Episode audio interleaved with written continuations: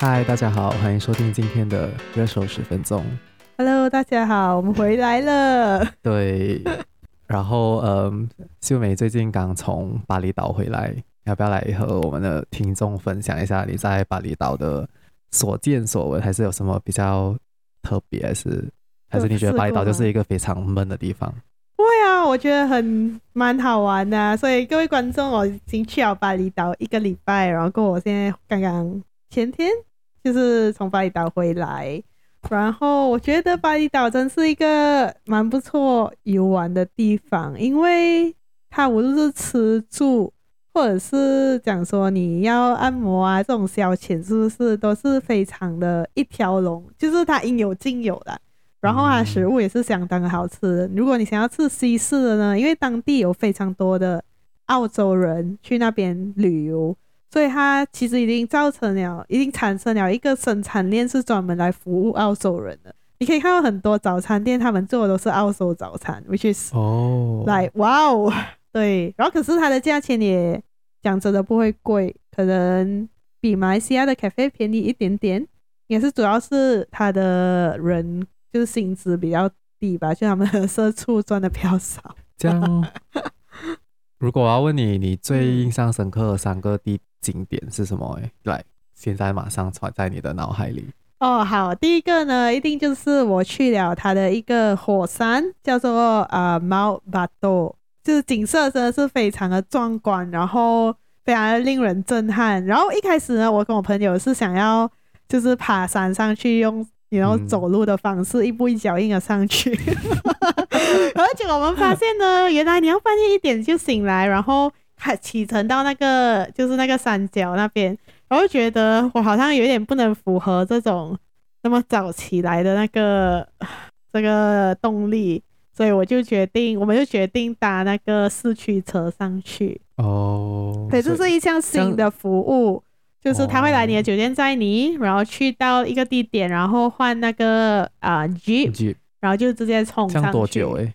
大概整个过程大概是两个小时多吧，因为这个 Jeep 真的超级难驾，然后我都觉得有一点可怕。哇，所以你节省了，你从一点半，你可能本来要爬六个小时，变成坐两个小时的车。对，而且我是四点才起床，我们四点才出发。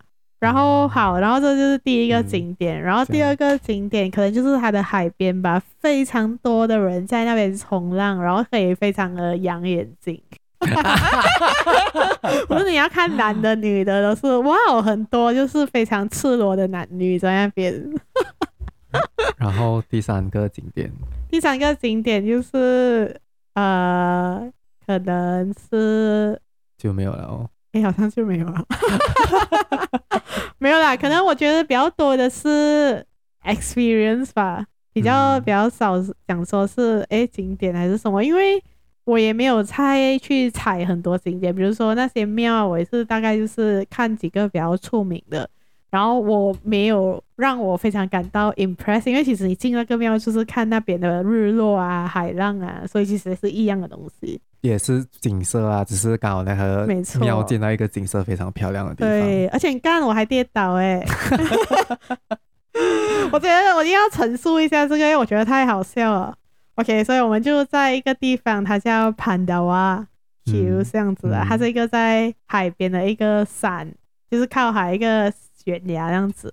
然后我们的酒店呢，你要回去呢，我们骑那个机车嘛，你就要经过一个非常多的那种叫什么 slope，嗯，斜坡。对，斜坡。然后下的时候，我就觉得来，哇哦，好斜哦，好，然后我们就冲很快，然后当时我当然是没有事啊，因为我们刹车是蛮好的。而且我要回的时候，那是一个夜晚，然后那边又没有路灯。对，巴提堡没有路灯诶，天啊！然后对它很少，没有，就市区很多都是没有街灯的。讲真的，我 infrastructure 我还是觉得马来西亚是非常的发展，难怪他们要来这里工作。嗯、然后呢，我就上哦，然后一开始是可以的，然后上到那个最斜的那个最斜的那个度的时候，我朋友我在想，这边不可以了，不能上啊。然后 at that moment I know I fuck up，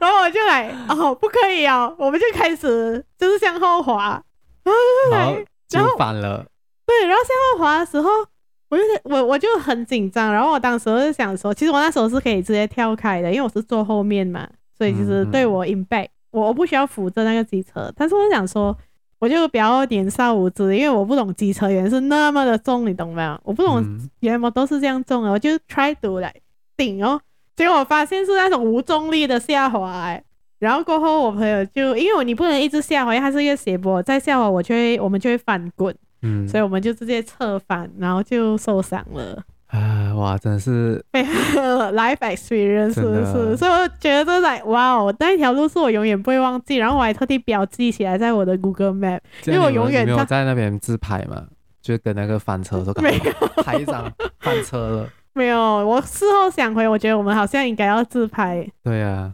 对，然后如果我 reflect 一下，好像去每个。好像去了几次的旅行，好像都一直受伤。这样你们怎样解决那个过那个摩托什么？哦、oh,，OK，然后就有两个非常热心的年轻人，他们看到我们就讲：“哦，你们跌倒啊？”哦、oh,，obviously 我们是跌倒啊，当然。然后他们就讲我们要靠就是另外一个 side，就是一个反方向，他比较没有这样斜，然后上去，然后他就把我们架上去，然后叫我们走路上去，我们就爬上了斜坡，然后继续。就启程回去我们的 hotel 哦，对，然后我觉得巴厘岛还有一个蛮特别的是，说就是那边是很出名的，叫做什么 digital nomad 的那个叫聚集地，聚集地。数码移民啊，对，我不懂，数码游牧，数码游牧民族，对对对对对，然后甚至讲说那边还有什么 crypto 的 hub 啊，crypto cafe，然后。还有 NFT 的那种纹身店，所以我觉得哇，好酷哦！那边就是大家的接受度好像还蛮高，或者是讲说是那些白人，可是应该都是那些白人带进去的，我觉得。对，但我相信可能多多少少会影响到他们当地的年轻人，我不懂。嗯嗯，但但也蛮酷的，就有去稍微就是拜访一下。刚才你讲到他们的路，嗯，街上没有街的那些，我在想是不是他们故意的啊？他们的政府不是让你们翻车，就是因为可能他们知道那些白人，就是我就是喜欢巴厘岛这种落后又有科技的结合，又有现代的结合的那一种。然后他们想说，这样算了，我们就不要装一些，我们就不要装街的，我们就让它保持最原始的。对啊，这个是我的 一个非常诡异的揣测。对对对，一个非常 想太多，想太多，脑洞大开。对啊。对，各位社畜，如果你们哦，还有各位社畜，如果你们真的想要度假的话，现在去巴厘岛是一个非常好的时机，因为没有什么游客，没有什么游客，尤其是中国游客，真的是一个罕见的物种。然后，所以你的身边就只会有是白人，甚至讲说马来西亚人、亚洲人也非常的少。我以为马来西亚人会很多哎，嗯，因为马来西亚人也是很喜欢去巴厘岛啊。对，但是我觉得相对来讲。它会少，所以我们也没有什么遇到，我们好像只遇到一两个吧。你知道为什么吗？为什么？因为马来西亚人他们现在全部都飞去欧洲。哦，哦，这样有钱的。就因为他们已经存了两年的钱嘛，然后我们先去欧洲，然后没有钱的时候再去巴厘岛。对，他们现在在巴黎，他们在巴厘岛。对，他们在他们在巴黎，Paris，Paris，Paris，Paris。好了，讲到这个马来西亚人是不是真的有钱呢？我觉得我们。就言归正传，今天我们要讲什么话题？我们今天要讨论就是鸡蛋。对，大家也知道。所以我没有，我们要讨论的是鲜牛鸡还是鲜牛蛋？对，啊、没有啦。哎、欸，很烂哎、欸，好烂的梗哦。然后，对，我们就要讨论鸡蛋，你知道我们每个人都一生里面吃很多鸡蛋是是、嗯，可是你没有想过为什么会是先有鸡还是先有蛋吗？没有啦，高 了。OK，我我们要讨论的是，呃，就是现在多通货膨胀嘛，嗯、然后之前什么呃石油起价，然后我们有鸡肉涨价，嗯，然后鸡蛋也是在涨价，所以我们现在要讨论的是鸡蛋涨价这一个呃嗯。situation，意思讲啊这个对这个情这个这个情形，嗯。然后，嗯，这些 research 是就没做啊，所以呢，我是提问者的角度，因为我也没有什么，我也没有做什么 research，然后，所以我也没有什么 opinion，所以，嗯，我们让秀美来分享一下，是谁决定马来西亚的鸡蛋价格？因为我们好像有时候会看到，呃，哇，什么时候他们讲鸡蛋的顶价是可能是五十三、六十三这样子，都是政府会宣布，然后过到底是哪一个，嗯，政府部门还是哪一个机构？做这种决定呢。嗯，所以呢，我觉得首先给你们一些 context。所以呢，鸡蛋的价格呢，其实是在好像是四月还是五月开始，政府就有出了，就是讲说宣布讲说鸡蛋会和鸡肉还有几种蔬菜，比如说辣椒啊，还有什么不知道什么小白菜之类的，他们会有一个顶顶价，就是 ceiling price。然后呢，其实它是到六月三十号呢，应该要结束了的。但是，呃，他们好像，呃，sorry，他们在二月六月二十多号的时候，他们宣布讲说，好，这些顶价在六月三十号就全部结束了，没有了，no more，自由浮动。嗯，大家当然就是不高兴啊，就觉得来发一定会开始在大涨价。然后你也知道鸡蛋可以做很多东西，所以鸡蛋一涨价，我真是。不能想象那个后果啊，因为大家就会讲做面包就会，我的面包要鸡蛋做起价，然后还有什么什么咖呀也要起价，面也是啊，面他也是想说，哎、啊，对对对，所以那个影响是非常的大。所以呢，我们的亲爱的政府呢，就在六月三十号之前突然来一个大右转，然后就讲说，好，我们现在又有出了一个新的顶价 for 鸡蛋，它是为期两个月，从七月一号开始到。七月一号，八月三十一号结束。嗯，然后呢，他们就会分成讲说，诶，鸡蛋也有 Grade A、Grade B、Grade C 嘛，所以 A 呢就是四十三 cent，B 呢就是四十一 cent，C 呢就是三十九 cent。但是你刚当你看到这个价格的时候，诶，就很奇怪啊。我俩我们每次买十粒鸡蛋是多少钱？看你买什么 brand 呢？比如说 QL，嗯，QL NutriPlus 这样的通常都是要六块多、五块多、六块多。对，所以我们当你听到六块多，比如说六块半好了，保守估计是是一定是 Grade A 的嘛？就是想说啊，一粒要六十五仙，这样可是我们的政府 set 定价在四十三仙，就是讲说实力，就是你买那个一排鸡蛋只有四块三，你这里大家有没有在市场上看过四块三的 Grade A 的鸡蛋呢？没有，对不对？可能你要买你要买一千粒以上才有。批发价嘛，政府没有讲的是批发价，是零售价。对对对，所以这就是一个 trigger 我们去探索这个话题。我就觉得，哎、欸，好奇怪哦，基本上好像没有看过有四块三的、嗯。你知道为什么吗？我想到一个解释的原因啊。嗯，干，你不要讲看错啊。没，因为 let's say 还是还是讲，所以我们现在是顶价是四十三块嘛。嗯。就讲实力是四块三，let's say 一个，可是我们大概买是六块多，所以就可能有一个两块二。我觉得那两块二就是那个包装那个 plastic。fuck，没有啦，这个废话废话。好，那那所以这个顶价呢，其实是到底是谁谁会颁发？所以我们讲是政府，嗯、政府啦，当然。然后我就做了稍微做了一些 research，呃，其实这些呢，统一都是由呃马来西亚的呃贸易部贸易和消费呃消费什么啊？什么消费者呢？啊，消费者的协会啊，不是消费者。贸易和消费部就叫贸消部是吗？对，贸消部对。Sorry，我只能讲英文，叫 Malaysia Domestic Trade and Consumer Affairs。OK，他们呢就会其实是管制所有的这种消费叫消费物品的那种价格的，包括讲说呃有时候有什么 price control on 石油啊，嗯嗯啊 price 还有那种什么 anti profit。The Ring Act 啊，就是诶上一次 GSC 那个卖三块半的矿泉水，然后被人家投诉的，啊，嗯，然后他们就会去 summon 你，讲说，哎，你你赚取暴利什么这样子。嗯嗯、然后呢，嗯，for 好像有时候新年，还有尤其是 Hari Raya、Hari Gawai，是不是有一个叫呃什么呃节日嗯 price control 的东西？比如说他们就讲说，哎，在这个时候。呃，要 Hari Raya，你的鸡肉只可以最多卖到多少钱？如果你卖超过多少，就是违反那个规则，那个嗯、然后我们就可以罚款你。然后这些就是他们所颁发的叫做 Festive Seasons Price Control Scheme。嗯，所以同样的，在这一次的事件上，就是 Chicken、Eggs 还有这些 Vegetables 的 Ceiling Price，他们用了一个 Scheme。呃，他们 pack under 一个一个 scheme 啦，就是一个 umbrella 这样子，叫做大马一家呃 maximum price control scheme。它其实讲真的，这个 scheme 我有去做一些研究啦，我是没有看到它其实是算是 pack under 一个法律的 act 还是法律条文还是什么？对，它其实就是一个我出的一个 scheme，你要来呃跟随，可是它不是一条法律讲说，哎，你一定要你一定要跟，他不是讲说你违了你就要去坐牢。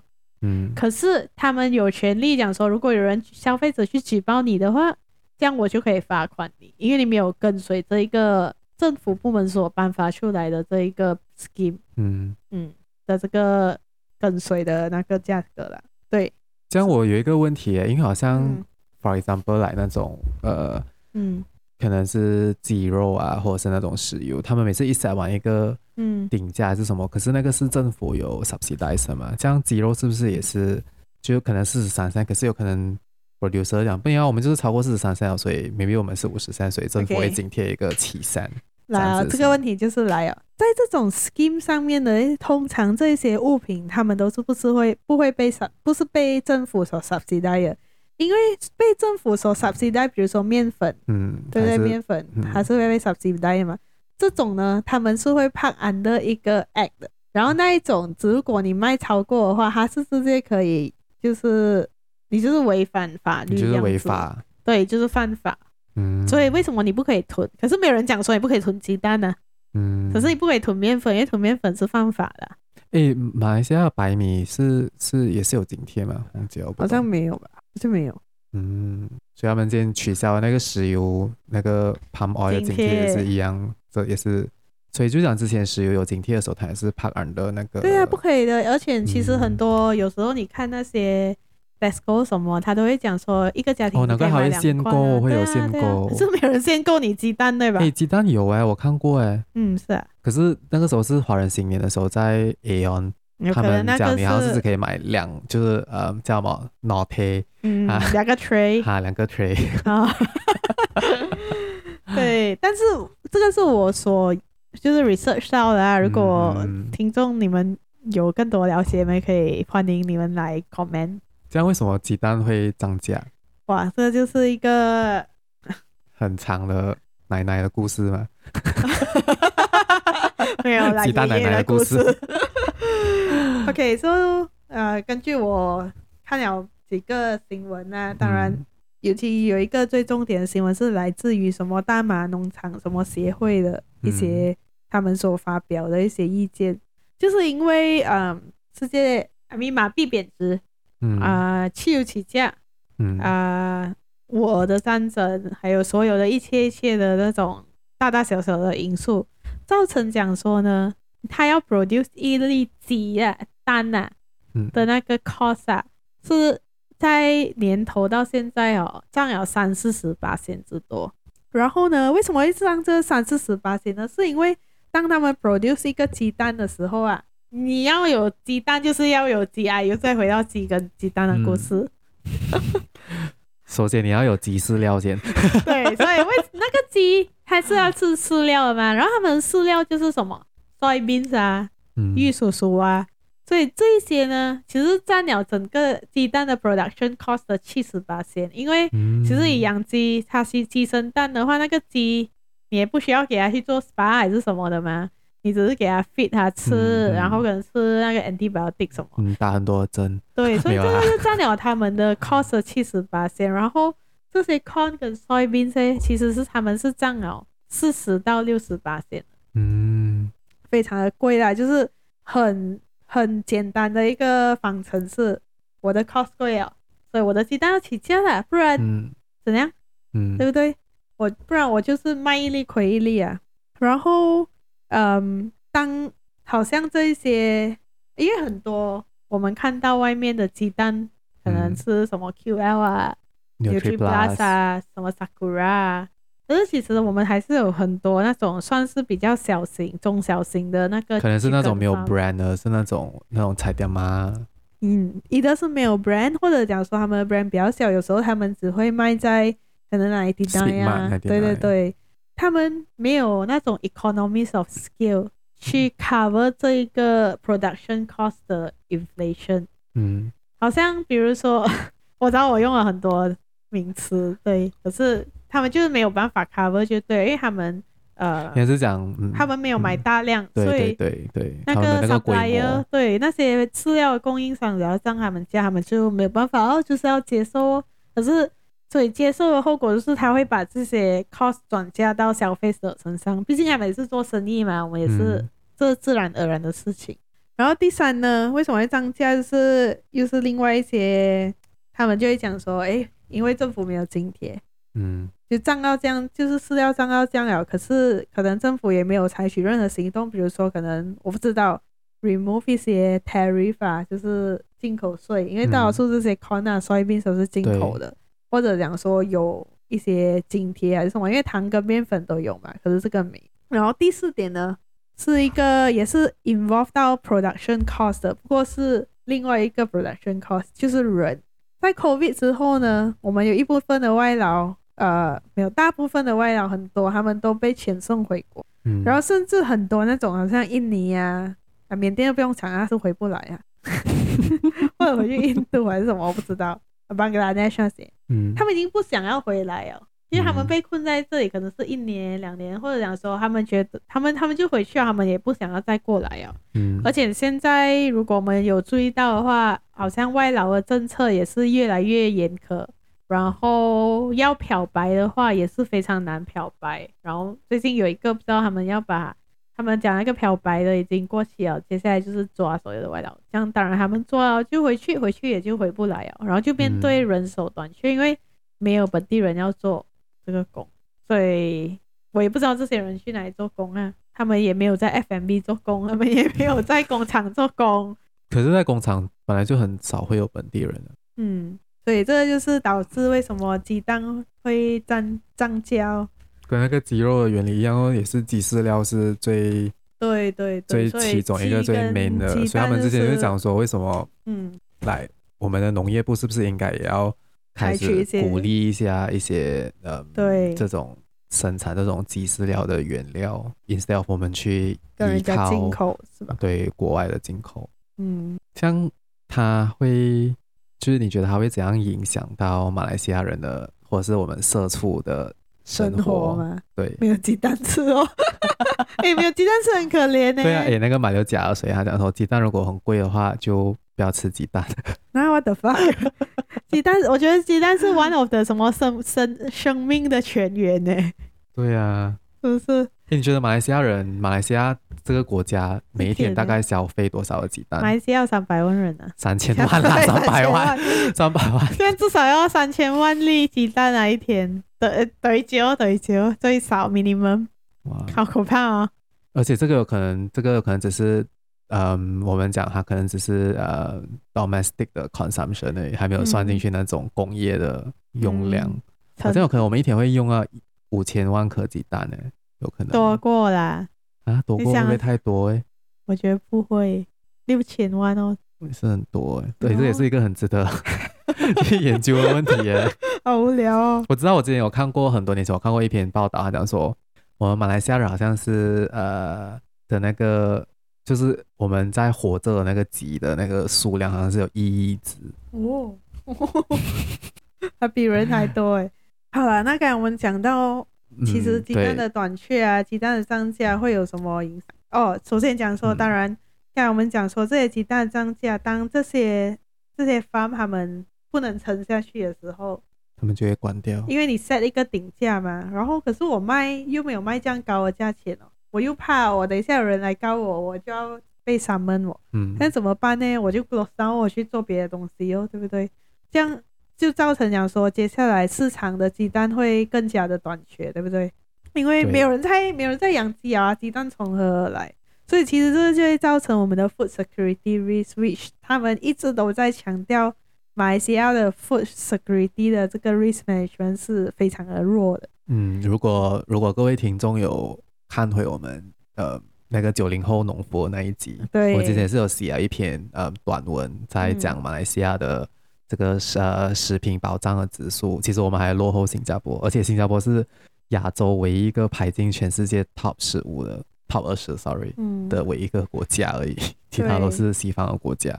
对，而且新加坡不要忘记，它是一个小，它是一个小国，而且他们这样依赖进口。对，OK，所以这就是第一个。然后第二个就是刚才像我们讲的，这样很多 SME 的 farm 就会倒、嗯、倒台哦，就是关闭了。嗯。然后对，就造成之后市场的那个对没有竞争，因为更加短缺嘛，没有没有竞争。然后你想一下，我是一个大集团，但我已经失去所有，但我的 competitor 在 market 已经越来越少，我当然是要吃这个 market 了啦，是不是？反正鸡蛋又不是什么，就是那种像糖，不是管制的食品啊。嗯啊，他只是讲说 set 一个顶价，的 advice 你们跟着。嗯，对对，这就是我不知道过后我们需不需要承担这个后果，但唯一可以肯定的是，马来西亚政府没有在，我觉得他们没有讲到一个非常好、非常长远的解决方式，for 这个鸡蛋啊，或者鸡肉啊，或者 whatever 素菜啊。然后辣椒也是像上一次我们的嘉宾 Raymond 有讲到的，嗯、对对，嗯，这样可能我们需要关注一下，呃，二零二三年的财政预算案，嗯、不知道，呃，不是鸡蛋，就可能整个马来西亚的这种农作物还是农业，他们、嗯、他们有在做什么东西？就是哎，最近最近那个棕油好像也是跌价，对，是跌很多，好像是因为印尼他们在提高他们的产量，因为他们之前不要 export 嘛，然后现在忽然又 export 完了，他们是很笑。这样那个好像我们讲这个鸡蛋啊、鸡肉涨价，嗯、就是除了马来西亚，其实有没有别的国家也是受到影响？嗯，其实是有的，就是也是那些依赖进口的国家。不是啊，不是啊，其实是在菲律宾哦。说菲律宾他们同样的啊。呃跟马来西亚的情况非常的相似，他们也是在面对着就是可能货币贬值啊，就是受到就是这种世界经济的冲击啊，然后过后呃东西涨价啊，通货膨胀是一个全球现象啊，无可厚非啊。然后他们在二月的时候，其实就已经将他们的猪肉跟鸡肉设一个顶价，嗯，然后呃应该是设了两个月，然后四月就正式结束了。主要当然是约束，就是猪肉跟鸡肉在当地的就是价格嘛。但是呢，其实这一个方法啊，我们所看到的啦，就是就是当然是有经济学家分析，不是我分析的，是 proven 哈，是不 effective 的。为什么？因为当他已经把那个，当他二月把猪肉跟鸡肉的那个价格 set 顶价的时候，其实有很多在菲律宾当地的那些猪农跟鸡农哈。他们发现你设这个顶价，我真的是顶不顺。我我我我做啊，我把那个鸡呀、啊，从小鸡养到变大鸡呀、啊，然后再卖给你呀、啊，每一只我都在亏钱。我做来做什么？嗯，对不对？嗯，我我我做来好像有一点是白费功夫啊，我就是聊感，还要用自己的钱去贴。对对对，你政府政府没有贴我，我反而要去贴这个消费者，这个不 make sense 嘛。然后不然就是讲说很多人他们因为菲律宾也是相对来讲算是一个讲讲哎物质比较丰富，就天然嗯，可是其实跟马来西亚也是很很靠，就是我们就是有很多共同物对，有很多天然资源。对，所以他们除了就是讲说嗯另寻生计啊，可能做一些种一些菜啊还是什么买卖啊，然后我们就等哦看哦，他想说等到你把这个。就 market force 啊，就是市场的那个浮动，当当已经是回到一个稳定的现象了，政府不会再随便讲说，喂，我又要 set 顶价，你不会跟着市场浮动啊，这样他们才会考虑要不要回去继续当他们的猪农跟鸡农。而为什么我们刚才讲它是 ineffective，就是因为这一个 ceiling price 的政策。导致菲律宾的市场上面的猪肉跟鸡肉的 supply 更加紧张啊。嗯，所以这一个其实刚才你讲这个鸡跟鸡蛋的故事哦，跟这一个整个情况是有是是相似的啊，异异什么异曲同工异曲同工之处，对，就是你要讲一个长远的方法，而不是讲说，哎，价格起我 set 顶价，你们不可以自由浮动，这样到最后。就是你的 SME 死到完哦，嗯、然后你接下来要面对的是更加就 double effect 这样子。嗯，对，所以我们总结出来呢，不是先有鸡，不是先有蛋，要先有鸡饲料。对啊，鸡饲料哦。哎、欸，其实我觉得他们应该要研究鸡饲料有什么 alternative 地方。哇，然后他们这个、哦有哦，现在我刚才在找呃，新达比他他们其实他们二零一七年是有推出，他们想要用那个。呃油中的废料啊，就是呃中油他们 extract 完过后的 byproducts，那转换成鸡饲料。嗯，可是我不懂他们推动到怎样啊？还是一个叫呃一个叫 Purafex，P U R A F E X，这个是 from 呃 Simdabi plant Simdabi plantation 的。嗯，因为我其实是 try 要找看到底谁是那个呃鸡饲料的最大的那个进口商，因为我有时候在想啊，有可能我们为什么马来西亚农业是好像没有在鼓吹种植这个呃。鸡饲料，就我们鸡饲料本地产的话，嗯、有可能是因为那些大的 market，就是那些最大的那些进口商，他们阻止政府写这个 law，因为他们？我不知道，因为这种我猜测，因为这种因为这种进来一定是一定是有一个人，他是他掌控这马来西亚鸡饲料那个、嗯、那个。可是我觉得另外一个是因为是。就是我们这几十年都在鼓吹这 globalization 啊，啊，也是啊。然后好像看这些是美国啊，他们种比较多啊，是是所以可能因为他们讲说鸡，我看到的新闻是他讲说，其实鸡用的那个饲料，嗯，跟我们人吃的那种 corn 是不一样，不一样 grade 的。然后讲说，我看他们讲说，其实马来西亚是种得出，只是我们没有大量的去对，可能可能如果在市场好的时候，我们种是更不符合经济效益吧，我觉得。嗯，有可能哦。没必要，不懂。嗯，这个有没有人要做一下 research 就可以哦。好，那都做好。这扯太远了。嗯，好吧，今天的热搜十分钟就到这里为止。所以，如果各位想我们的节目，请帮我们分享出去。记得来 like 我们的。Facebook、呃、我们的 Instagram，, Instagram 还有到 Spotify 给我们五星好评好评哦。哦，对对对，来也是可以来 follow 我们的 Spotify，还有 Apple Podcast，还有 Google Podcast。总之给我 follow 到完啦，follow 到完就对了啦。嗯，好吧，就这样，拜拜。拜拜。